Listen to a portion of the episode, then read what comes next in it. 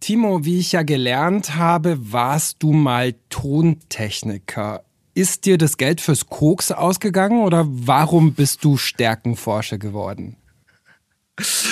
Das ist eine großartige Frage. Ähm, nee, ich habe tatsächlich gesundheitliche Probleme gehabt mit Mitte 20 und habe damals Musik gemacht oder als Tontechniker gearbeitet.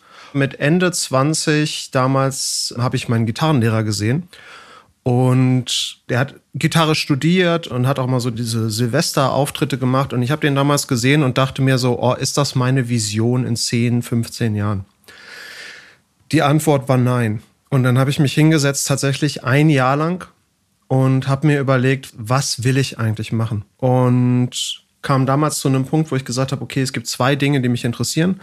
Das eine wäre Psychologie und das andere sind Gehirne oder so Neurowissenschaften, Neurochirurgie und hatte dann ein unglaublich befreiendes Gespräch mit einem Arzt tatsächlich, bei dem ich zu der Zeit in Behandlung war. Und der meinte so, oh, Herr Lorenz, bei Ihnen, Sie sehen heute nicht gut aus. So ist irgendwie ist es schlimmer. Ne? Und ich meinte so, nee, ich mache mir gerade Gedanken um meine Zukunft. Und dann habe ich ihm meine Gedanken erzählt und er meinte so, auch so wie wir beide uns jetzt kennen über die letzten Monate, werden Sie mal Psychologe. Und dann habe ich gesagt, okay, dann äh, probiere ich das mal aus. Und deswegen ist es nicht das Geld fürs Koks ausgegangen, sondern es ist einfach wirklich die Frage gewesen, wo will ich mit Ende 30, Anfang 40, wo sehe ich mich vielleicht mit Mitte 40, wo sehe ich mich mit 50, was ist das, was ich als Vision habe? Und das, was ich vorher gemacht habe, war es nicht. Ne, es war einfach, also wirklich ein kompletter Schienenwechsel für mich. Und somit bin ich in der Forschung gelandet mit einigen Umwegen, möchte ich sagen. Hallo zu Positiv führen, dem Podcast von und mit mir, Christian Thiele. Ihr wollt konstruktiver mit euch selbst umgehen, eure Belegschaft motivierender führen, positive Impulse in die Organisation geben und zwar mit Systemen, damit es auch dann klappt, wenn es mal turbulent ist, unvorhersehbar ist, Umbruch ansteht. Dazu serviere ich euch hier einmal im Monat Tipps, Themen und tolle Typinnen und Typen. Und zwar immer mit Bezug zu Positive Leadership und positiver Psychologie.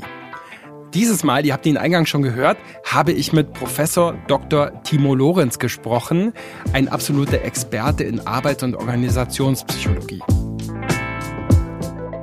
Welche Stärken aus der Arbeit als Tontechniker kann man auch in der Forschung brauchen und welche sind überflüssig, hinderlich oder sind ganz anders nötig in der Wissenschaft? Ich glaube, hier innerlich ist erstmal nichts von dem, was man so ein bisschen lernt, sondern also das Skillset, irgendwie bestimmte Herzzahlen einzustellen, brauche ich nicht in der Forschung. Das habe ich auch nicht mehr. Dafür äh, schadet mir leider ein Tinnitus im linken Ohr. Das würde ich bei den meisten Herzzahlen gar nicht mehr hinkriegen. Und das, was aber, glaube ich, eine Stärke, die mir, also viele von den Jobs, die ich früher gemacht habe, mitgebracht haben, ist, dass ich immer Jobs hatte, wo ich viel mit Menschen interagiert habe. Nicht immer mit den einfachsten, Ne? Also auch so manche, also gerade auch wenn man mit, mit Musikern und Musikerinnen zu tun hat, sind das manchmal manchmal sehr nette Menschen, manchmal nicht einfache Menschen. Und da aber einen Umgang mitzufinden, mit denen arbeiten zu können und beide Seiten auf der Seite des Mischpuls zu stehen. Und du kriegst halt ein Händchen dafür, wie du mit denen sprichst, wie du probierst, die einzufangen, weil die wollen eigentlich nur irgendwie Musik machen. Und da quasi auch so ein Anschalten zu können in so eine Bühnenperson, möchte ich sagen das sind tatsächlich Stärken, die, die ich heute noch brauche. Also, ne, wenn ich in eine, in eine, Vorlesung gehe, ist das für mich wie so eine kleine Show. So. Mhm. Über deine Forschung und über die Forschung zu stärken reden wir später. Mich würde nochmal interessieren, was hast du denn aus der Stärkenforschung und durch die Befassung mit Stärkenforschung über deine eigenen Stärken gelernt? Tatsächlich eine ganze Menge. Einfach weil es mich viel angeregt hat, darüber nachzudenken, wer bin ich eigentlich? Also das ist vielleicht auch was, was mich eigentlich auch zu dieser Forschung gebracht hat. Ich liebe ja immer diesen Satz, Research is me search, dass man immer so ein bisschen auch an Sachen forscht, die einen persönlich irgendwie vielleicht interessieren. Und ich habe eigentlich nie so großartig darüber nachgedacht, welche Stärken ich eigentlich habe bis mir das tatsächlich irgendwann mal auch zurückgemeldet worden ist von meiner damaligen Chefin. Und ich mich dann auch so ein bisschen damit beschäftigt habe, was gibt es eigentlich für Stärken? Also mich, mich haben Stärken in anderen interessiert. Ja, das ist tatsächlich was, wo ich gesagt habe, so okay, damals, als ich mit Autistinnen gearbeitet habe, so, oh, ich sehe so viel bei denen und ich verstehe nicht, warum die keine Arbeit haben und ich möchte das gerne verstehen. Und gleichzeitig habe ich aber auch angefangen, dann positive Psychologie zu unterrichten und da halt viel zu lesen, mich damit zu beschäftigen und das dann halt auch genutzt, um selber zu reflektieren. Und ich glaube, dass das wirklich was ist, was mir auch geholfen hat, festzustellen, was ist eigentlich das, was eventuell andere in einem sehen. Also gar nicht mal nur Tests, sondern auch was sind Feedbacks, die man kriegt, wie kann ich die aufnehmen und wie kann ich die integrieren in Selbstbild, um mir überhaupt klar zu machen, was sind eigentlich meine Stärken, was kann ich gut und was kann ich eventuell dadurch auch anderen geben. Wie immer hier in diesem Podcast ein paar Fill-ins mit Gedanken, Einsichten, Ansichten, die mir vor dem Gespräch, nach dem Gespräch gekommen sind. Ich kenne Timo ehrlich gesagt vor allem von LinkedIn. Er ist nämlich ein sehr diskursiver Wissenschaftler, der sich auch auf Social Media Fragen aus Forschung und Praxis stellt, der diese Fragen sehr wissenschaftlich fundiert und gründlich bearbeitet, aber auch sehr anschaulich und nachvollziehbar diskutiert und präsentiert und darstellt. Also folgt ihm natürlich in den Show Notes findet ihr auch sein LinkedIn-Profil und so weiter. Aber Timo setzt sich eben nicht nur sehr wissenschaftlich gründlich mit Stärken auseinander, sondern, das habe ich eben im Kennenlernen gemerkt, auch sehr, sehr persönlich. Und deshalb fangen wir doch mal am besten persönlich an, denn das Persönliche ist ja auch immer das Allgemeingültigste, habe ich neulich irgendwo gelesen. Also wir gehen erstmal in die Auseinandersetzung, in den Diskurs über Timos eigene Stärken. Dann frage ich doch mal gleich, du hast mir ja freundlicherweise unterschiedliche Ergebnisse aus unterschiedlichen Stärkentests von dir geschickt. Und dürfen wir die mal hier durchgehen für unsere Millionen Hörerinnen und Hörer. Die sind auch immer ein gutes Beispiel in meinen Vorlesungen. Also, Großartig. Also, jeder kennt diese Stärkenergebnisse von mir immer. Research als Me-Search. Welche deiner Stärken, die du auch auslebst und die dir auch bewusst sind, sind denn besonders wichtig, hilfreich und teuer für dich? Mm, das eine ist tatsächlich, also das, was auch in zwei Stärkentests auftaucht, ist dieses Lernen. Lernen als Stärke oder Liebe zum Lernen, je nachdem, wie die Tests das so nennen, ist tatsächlich was, ich liebe einfach Bildung. Ich finde Bücher großartig. Ich finde mich mit Dingen zu beschäftigen, in die einfach viel Gehirnschmalz geflossen ist. Egal, ob das gesellschaftliche Theorien sind, ob das, äh, ob das so Economic-Theorien sind. Ich mag auch und ich bin da der absolute Laie, ob das Astrophysik ist. So, ich liebe einfach neue Dinge zu lernen, mir die anzuschauen, eventuell mit anderen Dingen kombinieren zu können. Also auch zu sagen, hey, das ist eine Idee, die gibt es da drüben Macht die eventuell auch in meinem eigenen Feld irgendwie Sinn oder kann man diese Lego-Steine neu zusammenbauen? Das macht mir einfach Spaß. Das ist tatsächlich was, was mir sehr teuer ist und was ich auch versuche in meiner Arbeit gerade mit Studierenden auch zu vermitteln. Für mich ist ein Studium einfach mehr als, hey, da machst du einen Abschluss. Der Abschluss gehört dazu, man muss dieses Spiel spielen und gleichzeitig gehört halt wirklich dieses Entdecken von Dingen, die ich vorher nicht wusste, die Chance zu haben, in etwas einzutauchen. Das ist was, was mir sehr, sehr wichtig ist. Das andere ist tatsächlich strategisches Denken was sind die nächsten Schachzüge? Ich bezeichne mein Gehirn immer als kleinen Schachspieler, in gutem wie im schlechten. Und das vielleicht auch was, was wir noch vertiefen in den nächsten Minuten. Absolut. Es gibt halt auch so ein zu viel von manchen. Ne? Also es, gerade so, so dieses strategische Denken kann dich halt auch nachts wach halten. Ne? Du nachts um drei wachst du auf und dein Gehirn sagt so, hey, im Übrigen wollen wir nicht Schach spielen. Und dann liegst du da halt bis sechs ne? und, und überlegst halt, wie man gewisse Züge machen kann. Und aber das ist, glaube ich, eine wichtige Stärke für mich, die mir weiterhilft viel in meinem Alltag. Und so eine, ich nenne das mal so eine Kombination, ich glaube, das kommt in dem Strength Profile ganz gut raus. So ein bisschen eine Mischung aus Mentor und Geschichtenerzähler. Mhm. Na, also es ist einfach, das ist was, was mir hilft, weil ich, ich probiere gerne auch Bildung oder, oder auch Strategie in einfachen Geschichten auch Leuten mitzugeben. Also eine der Kernaufgaben in meinem Job, die mir einfach wahnsinnig viel Spaß machen, ist halt mit High Potentials zu arbeiten, gerade in, in der Forschung und gerade mit so Early Career Leuten zu arbeiten, also die eventuell gerade in, in der, auf die Doktorarbeit zugehen, in der Doktorarbeit sind, gerade dahinter sind und mit denen quasi zu arbeiten und denen das mitzugeben, was ich eventuell als Erfahrung habe. Und ich glaube, dass das auch was ist, was auch mir persönlich wichtig ist und was ich auch ganz gut kann. Jetzt hast du ja schon das Strength Profile angesprochen und eine zweite Dimension darin ist ja das Thema erlerntes Verhalten.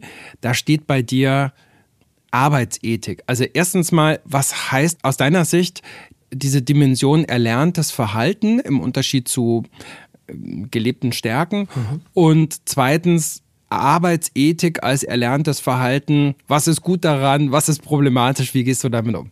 Also erstmal diese Herangehensweise, die ja dieser spezifische Stärkentest hat, ist eine, aus meiner Sicht eine sehr smarte Idee. Also erstmal zu sagen, hey, das sind Stärken, zum Beispiel, die, die, die fallen dir leicht, die sind natürlich und die nutzt du gut. So, es gibt Stärken, die, die fallen dir eventuell leicht, aber die könntest du noch mehr nutzen. Ne? Also diese, das Potenzial, was noch da ist und dann diese Idee drin zu haben.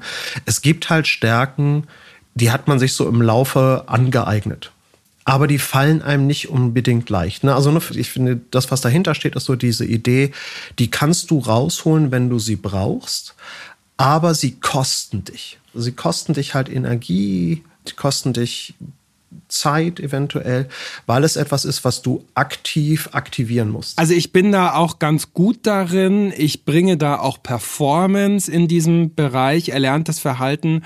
Aber es ist gleichzeitig eher was, was mir mehr Kraft zieht als gibt, vielleicht auch. Und wo ich vielleicht auch schauen müsste, dass das nicht zu viel wird und dass ich das vielleicht auch ein bisschen runterregeln kann. So? Ja, so ein bisschen, also gar nicht mal runterregeln, sondern ich glaube eher ein Bewusstsein dafür zu haben, wann setze ich das ein und wann nicht. Okay. Ne? Mhm. Also, dass, dass einem einfach klar sein muss, dass das ist nicht das, was natürlich aus dir rauskommt, sondern, oh, ich brauche diese Stärke an diesem Moment und ich setze sie bewusst ein. Und das, wenn wir bei, mhm. bei Arbeitsethik, das geht ja eher so um quasi so diese, diese Idee, dass du halt sehr hart an Sachen arbeiten könntest. Ne? Und ich, also ich wäre nicht karrieremäßig hier, wenn ich das gar nicht könnte.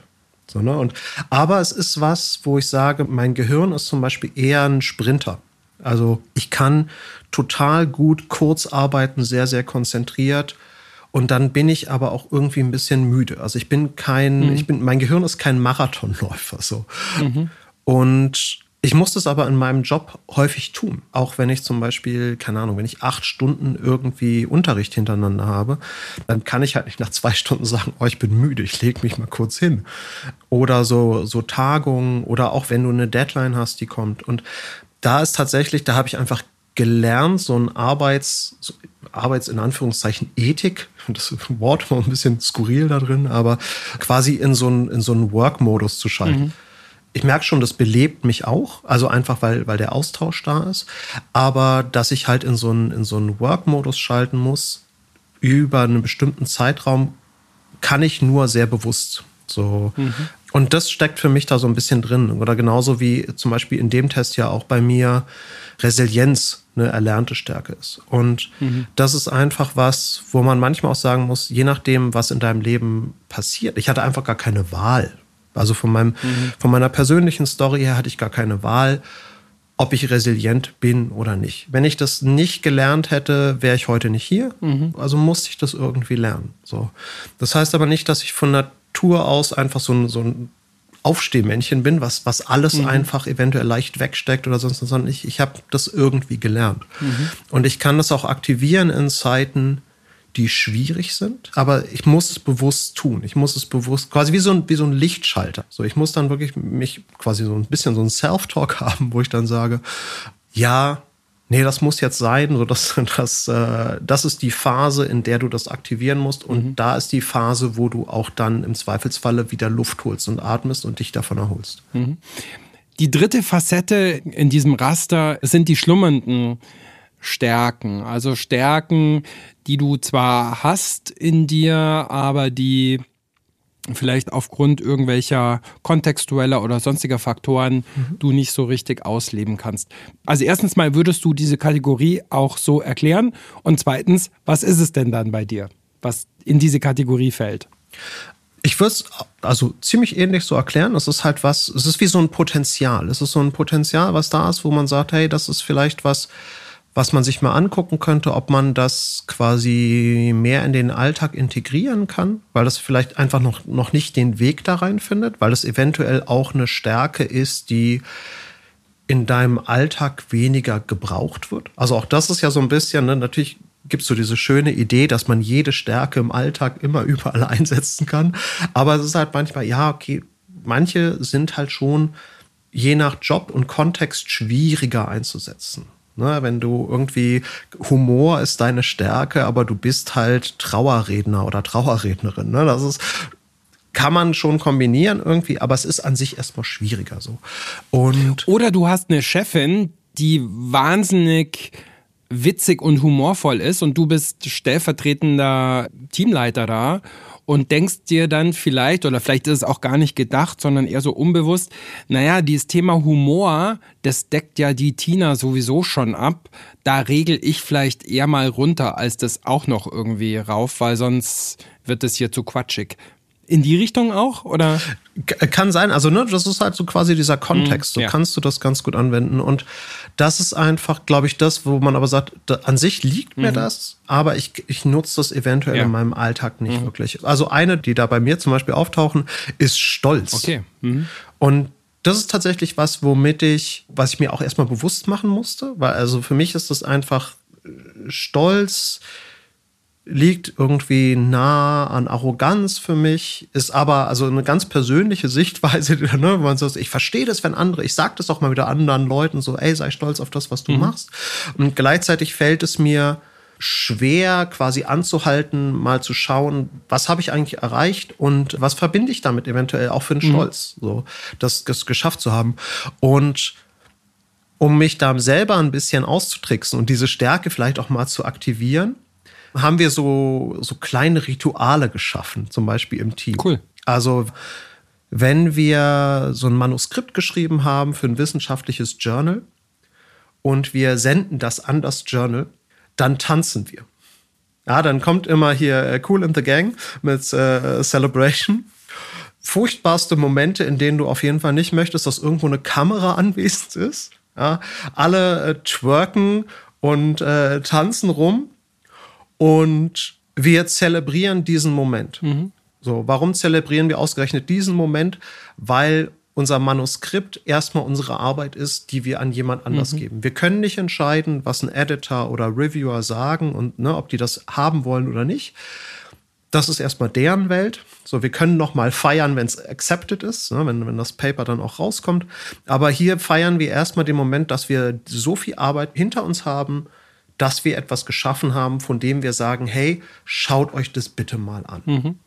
Oder auch ganz bewusst, ich habe das jetzt im, im Dezember auch gemacht, wo ich mit meinem Team abends weggegangen bin und wir das Jahr tatsächlich nochmal so als eigene Revue haben passieren lassen. Was haben wir eigentlich für Erfolge gefeiert in diesem Jahr? Was haben die einzelnen Mitglieder tatsächlich geschafft und was heißt das für uns? Und da auch einen Stolz draus zu ziehen als Team, das dann auch zu aktivieren. Das ist für mich so ein bisschen der Trick, da eventuell dieses Potenzial auch mitzunehmen und das kostet mich nicht, das zu aktivieren, sondern da ist es eher ein bewussteres, wie kann ich das eventuell integrieren, so eine Stärke, wie kann ich die noch mehr in, in meinen Alltag auch holen. Gut, Timo, wir haben erstens gelebte Stärken. Wir haben zweitens erlerntes Verhalten. Wir haben drittens ungelebte oder wenig gelebte Stärken. Und dann haben wir natürlich auch noch viertens Schwächen. Erstens, was heißt für dich Schwächen? Und zweitens, wie gehst du mit einer oder zwei deiner Schwächen mal exemplarisch um? Ich finde, Schwächen ist erstmal ein Begriff, der ist häufig natürlich sehr negativ verbunden. Niemand von uns möchte erstmal eine Schwäche haben. Und gleichzeitig können die meisten Menschen besser über Schwächen reden als über ihre Stärken. Auch ein total faszinierendes Phänomen. Aber ich glaube, wenn, wenn man sich bewusst macht, wirklich und eine ehrliche Selbstreflexion führt und man auch dieser Gedanke, der manchmal bei so Stärken, finde ich, oder auch bei dieser, bei so einer Idee von Toxic Positivity zum Beispiel, so einer toxischen Positivität mitschwingt, so du musst alles können. Ne, so, wenn man das auch mal fallen lässt, ist es sehr befreiend. Und wenn man dann den zweiten Schritt geht und sagt, okay, wer bin ich eigentlich mit meinen Stärken, aber auch mit meinen Schwächen? Und genauso wie mir meine Stärken bewusst sein sollten, sollte ich auch wissen, wo ist es nicht? Ne? Weil dann habe ich einfach ein realeres Bild von mir. Und deswegen finde ich da auch nicht schwer, quasi die dann auch zu akzeptieren. Also ich finde, es hat viel mit Selbstreflexion zu tun und mit, mit einem ehrlichen Bild von sich. Also beides gehört dazu, weil niemand von uns kann alles. Das ist völlig utopisch. Und für mich ist zum Beispiel eine Schwäche sind Details. Ich bin unglaublich ungeduldig. Quasi das, was meine Stärke ist, taucht auf der anderen Seite wieder auf, so ein bisschen ich mag das gerne, wie ich eben schon meinte, so Dinge zu nehmen, Lego-Bausteine zusammenzusetzen, eventuell was Neues zu kreieren, kreativ mit Sachen umzugehen. Das, was ich nicht kann und wo ich immer jemanden in der Hinterhand habe im Team, die oder der das kann, ist Details. Und zwar der Feinschliff. Ne, ich, ich kann Projekte super gut antreiben, starten, ich habe Ideen. Also mit 20 Prozent Aufwand 80 Prozent des Ergebnisses herbringen, so ungefähr. Aber die letzten 20 Prozent, mhm. die fallen mir mhm. manchmal. Ne? Und gerade so, Korrektur lesen. Mhm. Wenn, du, wenn du so ein Proofread kriegst, ne? wenn du ein mhm. Manuskript mhm. geschrieben hast, dann kommt immer so ein Proofread. Für mich die Hölle auf Erden. Das kostet mich so viel Energie. Das ist, und ich übersehe dann immer noch so. Ne? Das ist einfach nicht meine Stärke. Mhm. So, und die ist mir bewusst. Und dann kann ich aber auch in dem Moment, wo sie mir bewusst ist, muss ich nicht so tun, als hätte ich sie. Mhm. Und ich muss auch nicht ich muss sie auch nicht ignorieren, sondern ich kann halt genauso sagen, okay, das ist ein Teil von mir, der ist mir bewusst. Und wie kann ich damit umgehen? Und ich habe zum Beispiel einfach Leute, die detailverliebt sind und die nutze ich an der Stelle. Ich nutze also hier ein Team ja, und, und verlasse mich dann auch auf das Team, weil ich weiß, das ist eine Stärke, die die Person mitbringt, die genau komplementär zu mir geht und die quasi so ein Finisher ist.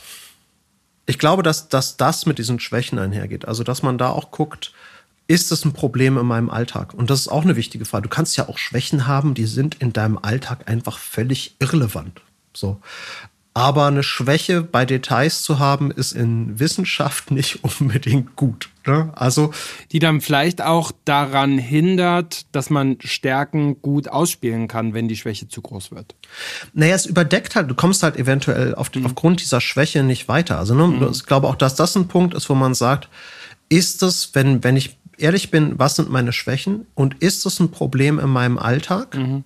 Und wenn die Antwort ja lautet, dann musst du dich halt irgendwie darum kümmern. Ne? Also mhm. wenn du zum Beispiel sagst, ich bin halt einfach nicht so eine soziale Kreatur.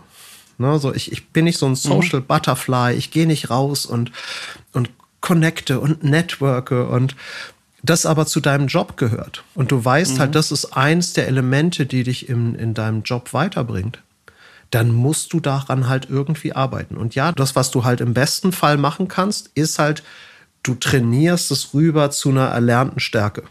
Das, was es niemals, und ich glaube auch das sollte einem, das, was es niemals wird, ist, dass du sagst, oh ja, ich habe das komplett verschoben von, das fällt mir jetzt leicht, das gibt mir Energie, mhm. das ist natürlich, ne, dass man eher sagt, ist das ein Problem, wie gehe ich damit um? Und ich glaube, dass das auch ein wichtiger Punkt bei den Schwächen ist. A, ist es wirklich ein Problem für mich im Alltag? Und B, kann ich das irgendwie angehen und nur wenn du es dir bewusst machst, kannst du es ja angehen. Wenn du deinen blinden Fleck halt immer ignorierst, kannst du ihn nicht verändern. Das, was Timo und ich gerade durchgegangen sind miteinander, das ist das sogenannte Stärkenprofil von Alex Lindley.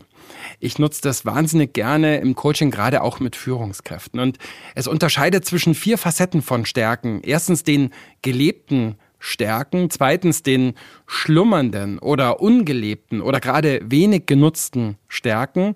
Drittens erlerntem Verhalten und viertens Schwächen. Ja, und die positiven Eigenschaften an anderen, aber auch an mir kann ich ja erst dann so richtig erkennen und anerkennen, wenn ich eben auch Bescheid weiß über die Stärken, die Potenziale bei mir, aber auch die eigenen Macken, Mängel und Schwächen und dass ich damit konstruktiver umgehen kann. Dafür hilft dieses Stärkenprofil aus meiner Erfahrung und aus meiner Sicht enorm. Also viel Spaß bei der Arbeit mit dem Stärkenprofil. Ich packe euch einen Link mit einer ausführlichen Beschreibung dazu in die Show Notes. Stärken können ja ein maximal haben, ein optimal und ein minimal. Ein zu viel, ein genau passend und ein zu wenig.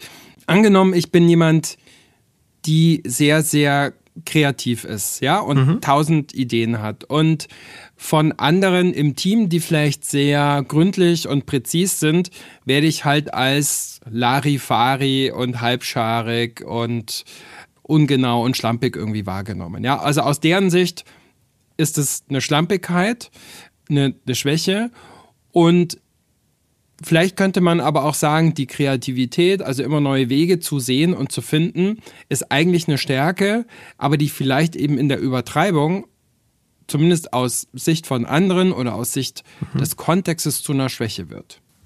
Ich würde es, glaube ich, anders formulieren. Mhm. Das hat unterschiedliche Ebenen, die damit einherspielen. Das erste ist, ich glaube, es ist eher jede Stärke die du hast, hat eine gewisse Möglichkeit quasi, dass du sie zu viel nutzt mhm. und dass dir bewusst sein muss, was damit einhergeht. Mhm. Wie so eine kleine Falle, mhm. die auf einen wartet. Ich finde tatsächlich, dass hier die Sachen von Gallup einen sehr guten Ansatz haben, auch für Führungskräfte. Das andere ist, glaube ich, dass da sind wir auch bei diesem Thema quasi, wie wird das von anderen gesehen als Stärke oder Schwäche, ist, glaube ich, hier kommt die Führungskraft mit ins Spiel. Weil es sollte ja per se einen Grund geben, warum diese Person in das Team geholt wird.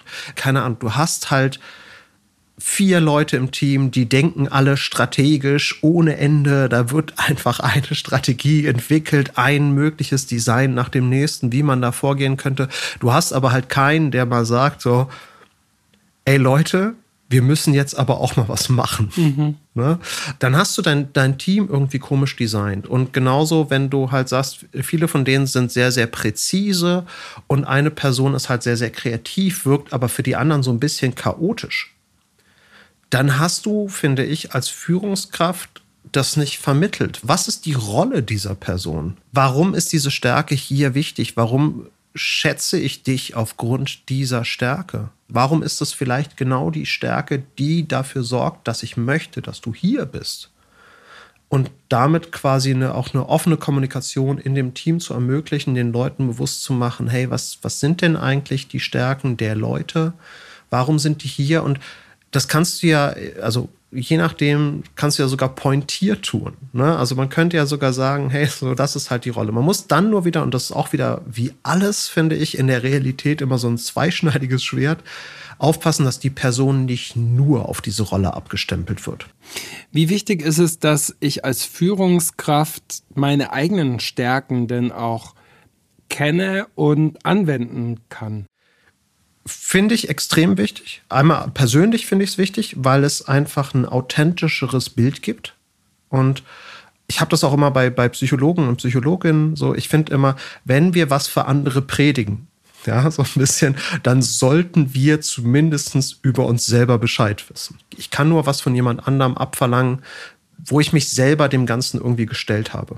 Und mir auch bewusst gemacht habe, was da eventuell auch für Arbeit drinsteckt. Und ich glaube, dass das unabhängig von Führungskraft oder geführte Person, ist das ein Benefit, den man haben kann, wenn man sich das bewusst macht, wenn man darüber spricht, einfach weil es tatsächlich ein realistisches Selbstbild gibt. Mhm.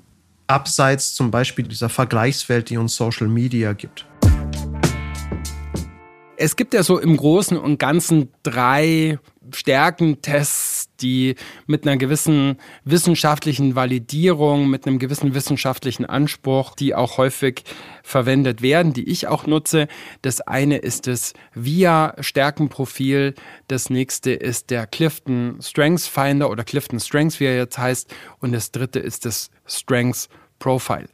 Was die einzelnen Vorteile von diesen unterschiedlichen Stärken, Instrumenten sind, dazu werde ich auf Social Media einiges posten. Folgt mir dazu gerne auch auf LinkedIn. Mein Profil steht in den Shownotes. Aber es wird auch ein LinkedIn Audio Event geben, wo Timo und ich am 12. Juni über genau dieses Thema sprechen. Das ist kostenlos, aber hoffentlich nicht umsonst. Auch der Link dazu ist in den Show Notes. Kommt gern dazu, stellt gerne vorab Fragen.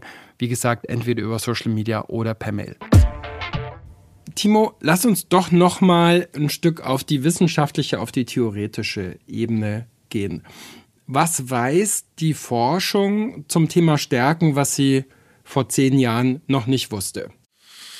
Das ist eine sehr, sehr gute Frage. Ich habe die ja schon in deinen Notes gesehen und dachte so, oh, das ist die schwerste Frage, die er stellen kann. Weil ich bin da sehr, sehr zweigespalten. Weil einerseits möchte ich sagen, es passiert wenig. Es passiert wenig Neues vom Gefühl her, weil es schwierig ist an den aktuellen Konzepten. Aus meiner Sicht fehlt der, der Stärkenforschung aktuell so ein disruptiver Moment. Es gibt diese drei Tests, der Values in Action von Seligmann und der aus meiner Sicht wissenschaftlich gesehen bisher sehr unpräzise misst und aus breit einsetzbar ist, aber sehr viel an Präzision, an Validität verliert. Es gibt diesen Gallup Strength Finder Test aus einer kommerziellen Organisation und es gibt den Strength Profiler aus auch einer kommerziellen Organisation. Und ich finde, die, dieser Wandel hin von du hast einfach so und so viel Stärken und die kommen in der Menschheit vor, zu dieser theoretischen Entwicklung, zu dieser Idee und das probieren ja so die neuen Versionen des VIAs quasi aufzugreifen und zu kopieren mit diesen, hey, das, das ist was, was du hast, was dir leicht fällt, das ist, ne, das, worüber wir vorhin gesprochen haben, das ist was, was du eventuell trainieren musstest, so. Diese Idee finde ich eine der, der besten Neuerungen. Und gleichzeitig habe ich aber auch ein bisschen das Gefühl, dass diese drei Tests, die da sind und erstmal eine solide Wand sind und es halt schwierig ist zu sagen, hey, können wir da noch mal anders rangehen? Viel blockieren von dem, was möglich wäre, dass man also sagt, wie kann man denn eventuell genau diese Kontextfaktoren noch besser da reinbringen? Ich habe das einmal geschafft, als ich mit Autistinnen gearbeitet habe, dass ich gesagt habe, so hey, was sind so Stärken, die im Arbeitsleben irgendwie da sind und nicht auf diese Konzepte aufgebaut habe, sondern tatsächlich mich mit Autistinnen unterhalten habe, aber auch mit Arbeitgebern und Arbeitgeberinnen. Was sind so Stärken, die es im, im Job gibt und mir das dann bei, bei Autistinnen angeguckt habe. Aber es macht die Forschung sehr schwierig. Deswegen finde ich das eine super schwierige Frage mit dem, wo sind wir quasi, wo sind wir jetzt, wo wir vor zehn Jahren noch nicht waren. Und ich bin bei vielen Sachen so, dass klar, es gibt bestimmte Ergebnisse, es gibt bestimmte Studien, wo man sagt, oh, die haben sich das mal angeguckt, die da so rauskommen, die auch im Einzelnen bestimmt äh, total spannend sind und die machen, also ich finde die auch spannend zu lesen, aber dass man wirklich sagt, oh, da kommt so eine, eine neue Idee rein. Das bewegt sich. Das ist tatsächlich mal was, wo man sagt, so, uh, das ist neu, das, das macht Spaß, mir das anzugucken, da ist eventuell auch ein komplett neuer theoretischer Ansatz drin. Sehe ich aktuell nicht, ist aber was, was ich mir total wünschen würde. Was hast du an der Forschung mit Menschen aus dem Autismus-Spektrum über Stärken gelernt? Dass tatsächlich jede Person welche hat. Mhm. Als ich äh, Student war, habe ich ein, Praktikum gemacht in der Autismusdiagnostik und ich habe damit, also gerade in der Erwachsenendiagnostik, mit Leuten geredet und festgestellt, so, oh, das, das macht Spaß, mit denen zu sprechen. Die haben Ziele, die haben Ideale, die haben Werte, die haben Skills, die haben Stärken. Und dieser klinische Fokus, die als Patienten zu sehen und als Patientin, ist nicht das, was da wirklich steckt, ne? sondern weil das, was ich meistens gehört habe, ist, dass die Personen halt arbeitslos sind. Mhm. So und ich war wirklich so, wie, wie können die Personen arbeitslos sein? Also warum ignorieren wir persönlich als Organisation, als Gesellschaft dieses Potenzial, was da eventuell mit drin steckt und die Stärken, die drin stecken? Und ich glaube, dass einfach da und deswegen ist es halt gerade dieses, dieses Stärkenthema sehr, sehr individuell ist also auch wenn, wenn zwei Leute sagen, sie haben dieselbe Stärke, kann die Wahrnehmung dieser Stärke sehr, sehr individuell anders sein. Und das halt gerade, wenn man sich das dann, wenn man einfach Autismus als eine andere neuronale Gehirnentwicklung sieht, so ein bisschen so ein, so ein Trade-off ist. Also dir fallen eventuell bestimmte Sachen, die anderen Menschen einfach fallen oder die denen natürlich kommen, die die intuitiv irgendwie lernen, musst du eventuell dir hart kognitiv erarbeiten. Dafür sind aber andere Sachen, wo du dich fragst, so, warum können die anderen das nicht? Mhm. So, und dieser Trade-off und den zu sehen und den auch wertzuschätzen, ist was, was ich gelernt habe. Dass also eigentlich jede Person, die auf unserem Planeten hier äh, wandelt, irgendwie was mitbringt an, an Stärken. Also was bringen Menschen eigentlich mit? Was haben die für Stärken? Weil es auch für mich, wenn ich zum Beispiel abends weggehe und ich bin in einem Restaurant und ich habe eine, einen Kellner oder eine Kellnerin, die einfach so ein bisschen wie Arsch auf einmal auf ihren Job mhm. passt. Ne? Und du kommst da raus und, und du hast einen coolen Abend gehabt und es ist eine ganz andere Erfahrung. Und das geht mir bei ganz, ganz vielen Jobs so. Wenn du jemanden triffst und die Person hat so einen Stärken-Fit für den Job, so, so ein Person-Job-Fit und ein Strength-Job-Fit, der damit einhergeht, dann erlebst du was anderes und du erlebst eine Person, die ihr Potenzial entfalten kann, als wenn das nicht der Fall ist. Und das ist das, was mich, glaube ich, daran so reizt und auch bei Autistinnen daran so gereizt hat. Ein anderer Punkt in deiner Forschung, den ich besonders spannend finde, ist das, was du zum Sutko dir angeschaut hast. Und ich würde es mal so zusammenfassen, dass es da auch darum geht, wie viel Energie und Aufwand stecke ich in das Ausbauen, in das Kennenlernen, in das Anwenden können von Stärken und auf der anderen Seite, wie viel stecke ich rein in den konstruktiven Umgang mit Macken, Mängeln, Defiziten. Mhm. Kann man das überhaupt so sagen? Ja, also der Sutko ist ja erstmal ein Akronym, mhm. wie, wie fast alles in der Psychologie, ne? egal ob das PERMA mhm. ist oder SUTCO oder, also ne, es steht ja für Strength Use und Deficit Correction. Und ich glaube, dass es, also was dieser Fragebogen erstmal liefert, ist halt die Möglichkeit, sich beides anzugucken. Also wie kann ich meine Stärken nutzen und was tue ich eigentlich, um zum Beispiel auch Schwächen anzugehen? Und ich finde, das, was diesen spezifischen Fragebogen ganz spannend macht, ist, dass er diese zwei Ebenen hat. Er hat halt die Individuumsebene und er hat die Organisationsebene. Also quasi sorgt die Organisation denn auch dafür, dass ich meine Stärken nutzen kann oder meine Schwächen angehen mhm. kann? Oder ist es halt quasi mit dem, du bist schwach, du gehörst hier nicht hin? Mhm. Und das ist halt, glaube ich, ein Faktor, der ich, man muss sich beides bewusst machen. Also nur mhm. das, was wir eben auch schon besprochen haben, so von dem, man muss sich beides irgendwie bewusst machen, man muss beides im Blick haben und ich muss auch die Möglichkeit haben, beides anzugehen. Ich kann nicht nur auf die eine Seite gucken. Okay, dann muss ich dir als quantitativen Wissenschaftscrack jetzt natürlich die Frage stellen. Ja, es gibt ja so ein paar schicke Zahlen, die zum Teil auch umstritten sind. Man braucht 3, irgendwas positive Emotionen im Vergleich zu den negativen Emotionen, um aufzublühen. Man braucht äh, circa fünf positive Interaktionen pro negative Interaktion, damit Paare stabil bleiben. So und so viel Prozent unseres Glücksgelingens sind genetisch prädestiniert und so und so viel hängt von meinem eigenen Tun und Handeln und von der Umwelt ab. Kurzum, lieber Timo, wie viel Prozent meiner Zeit, meines Aufwandes, meiner Energie soll ich in den Ausbau meiner Stärken stecken und wie viel Prozent an Aufwand, Energiekohle in das Abschmirgeln, weniger schlimm machen von Schwächen? Das, das ist eine gefährliche Frage für einen Wissenschaftler. Ich glaube, was einem bei diesen Zahlen, und das ist das so, arbeitest du hier mit Mittelwerten oder arbeitest du mit Menschen? Weil ich glaube, dazu muss ich vielleicht eine Minute ausholen. Wie sehe ich als Wissenschaftler die Welt? Mhm. Und ich möchte sagen, fast alles auf diesem Planeten, was wir so tun oder was in der Psychologie stattfindet, sehe ich in Verteilungsformen. Das heißt also, ich sehe nicht drei versus eins, sondern ich sehe, ah ja, okay, die Spitze dieser Verteilung. Ne? Und wenn sich alle noch mal so an den alten 10 D-Mark-Schein erinnern, da war die Gauss-Kurve mhm. drauf, ne, mit der Normalverteilung so. Das ist das, wie eine Welt für mich existiert als Wissenschaftler. Und das ist das, worüber ich auch viel nachdenke, wenn Leute mit Überzeugung eine Sache sagen. Mhm. Weil die Welt ist häufig komplizierter als diese eine Zahl, mhm. weil sie in Verteilungen stattfindet. Und das kann halt heißen, es gibt Menschen, die sind trotzdem zufrieden, wenn die eine 1 zu 1 Ratio haben. Mhm. Es gibt, ne, in diesen Interaktionen, es gibt Leute, die brauchen 9 zu 1. Es gibt vielleicht sogar jemanden, der viele Standardabweichungen, der braucht 100 zu 1, mhm. weil dies eine ist so dominant, mhm. dass es dich einfach ständig auffrisst das macht diese Zahlen so gefährlich. Mhm. Ne, weil du, du kannst halt nicht morgens aufstehen und sagen so, oh, ich brauche jetzt mit meinem Partner, muss ich irgendwie fünf gute Interaktionen haben, aber dann kann ich auch richtig meckern.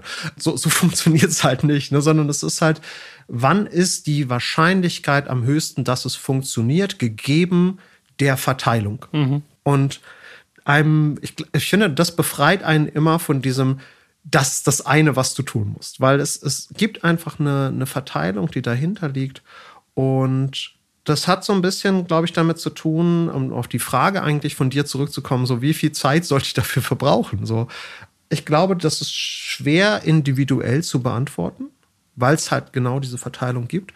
Und ich glaube, hier würde ich weniger auf eine wissenschaftliche klare Zahl gehen, als denn auf die Antwort, das kommt darauf an, wie viel du dich schon mit den Sachen auseinandergesetzt hast und wie viel Bewusstsein du dafür hast.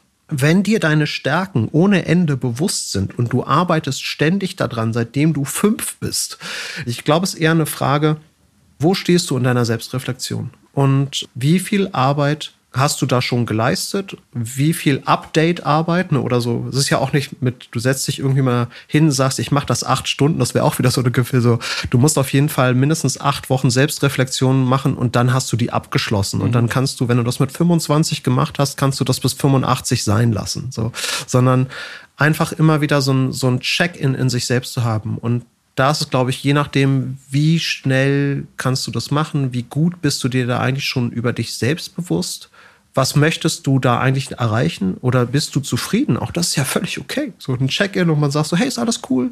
Ich, bin völlig im Reinen mit mir selbst. Nice. Deswegen ist es schwierig, so eine mhm. klare Zahl zu geben, weil es einfach da eine Verteilung gibt und da, glaube ich, die individuellen Unterschiede sehr, sehr ausgeprägt sind, ob sich Menschen schon hingesetzt haben und sich tatsächlich mal mit sich selbst beschäftigt haben. Kann ich so gut annehmen von dem Wissenschaftler. Timo, drei letzte Fragen. Deine wichtigste Stärke als Führungskraft, die du ja auch bist. Mhm. Ähm, die wichtigste Stärke als Führungskraft für mich ist tatsächlich, meine Leute sehr individuell zu betrachten und in die investiert zu sein, weil die sind mir nicht egal. Wenn es denen schlecht geht, geht es mir irgendwie auch schlecht. So, ich möchte, dass es uns gut geht.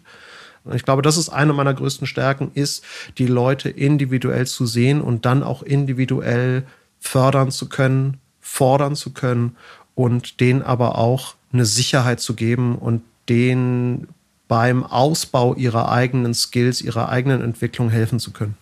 Dein wichtigster Erfolg aus letzter Zeit? Mein wichtigster Erfolg für mich selbst war damals diese Entscheidung zu treffen, Psychologie zu studieren, hier reinzustolpern. Man muss halt dazu sagen, ich habe meinen ersten Studientag gehabt, als ich 30 war. Und ich finde, das ist schon auch ein Erfolg, dann sagen zu können, okay, ich bin jetzt Anfang 40 und ich habe in der Zeit mein Studium abgeschlossen, meine Promotion abgeschlossen. Ich bin Wissenschaftler geworden, wo viele sagen, oh, da musst du doch schon mit 25 quasi fertig sein. Und das quasi trotzdem oder deswegen, ich weiß gar nicht, was es von beiden ist, aber den Erfolg zu haben, den ich bis hierhin habe, damit gut leben zu können und damit eventuell auch Leuten wieder zeigen zu können, nein, du musst nicht mit 20 wissen, was du am Ende deines Lebens machst. Timo, wir alle sind endlich, auch du. Was soll man später mal über dich sagen? Habe ich schon viel drüber nachgedacht. Tatsächlich. Und wenn ich mir das wünschen könnte, was soll man später über mich sagen, ist, dass ich ein Mensch war. Also ein Mensch im, ist im Deutschen schwieriger, wenn du es im, im, Englischen hättest oder im Jiddischen, ne, mit dem He's a Mensch. Dass ich also irgendwie eine Person war, die einfach ein, eine gute Person war eine gute Person war, die Bildung sehr wertgeschätzt hat, Menschen sehr wertgeschätzt hat, Individuen sehr wertgeschätzt hat und ich glaube immer ein bisschen auf der Suche nach, was es hinter dem nächsten Hügel war. und tatsächlich einen Impact hatte. Das ist das, was ich immer hoffe, einen Impact auf die Menschen, die nach mir kommen. Dass ich irgendwie Leuten was mitgeben konnte. Ich bin zuversichtlich. Vielen Dank. Vielen Dank. Ja, was hast du hier gelernt über deine Stärken, über die deines Teams, deiner Teammitglieder, deiner Mitarbeitenden, aber auch über die Macken, über die Mängel, über die Defizite und wie man mit denen vielleicht ein Stück konstruktiver, stärkenorientierter umgehen kann? Wenn du magst, schreib mir an kontakt@positiv-führen.com oder auf Social Media. Das war's mal wieder mit Positiv führen. Danke lieber Professor Dr. Timo Lorenz, für das Gespräch. Danke mal wieder, liebes Ikone-Team. Und danke euch, liebe Zuhörenden, fürs Dabeisein. Alles Gute euch im Job und im Leben. Erkennt und anerkennt die Stärken, die eigenen und die der anderen. Das ist ein großes Geschenk, was ihr euch und der Welt damit macht.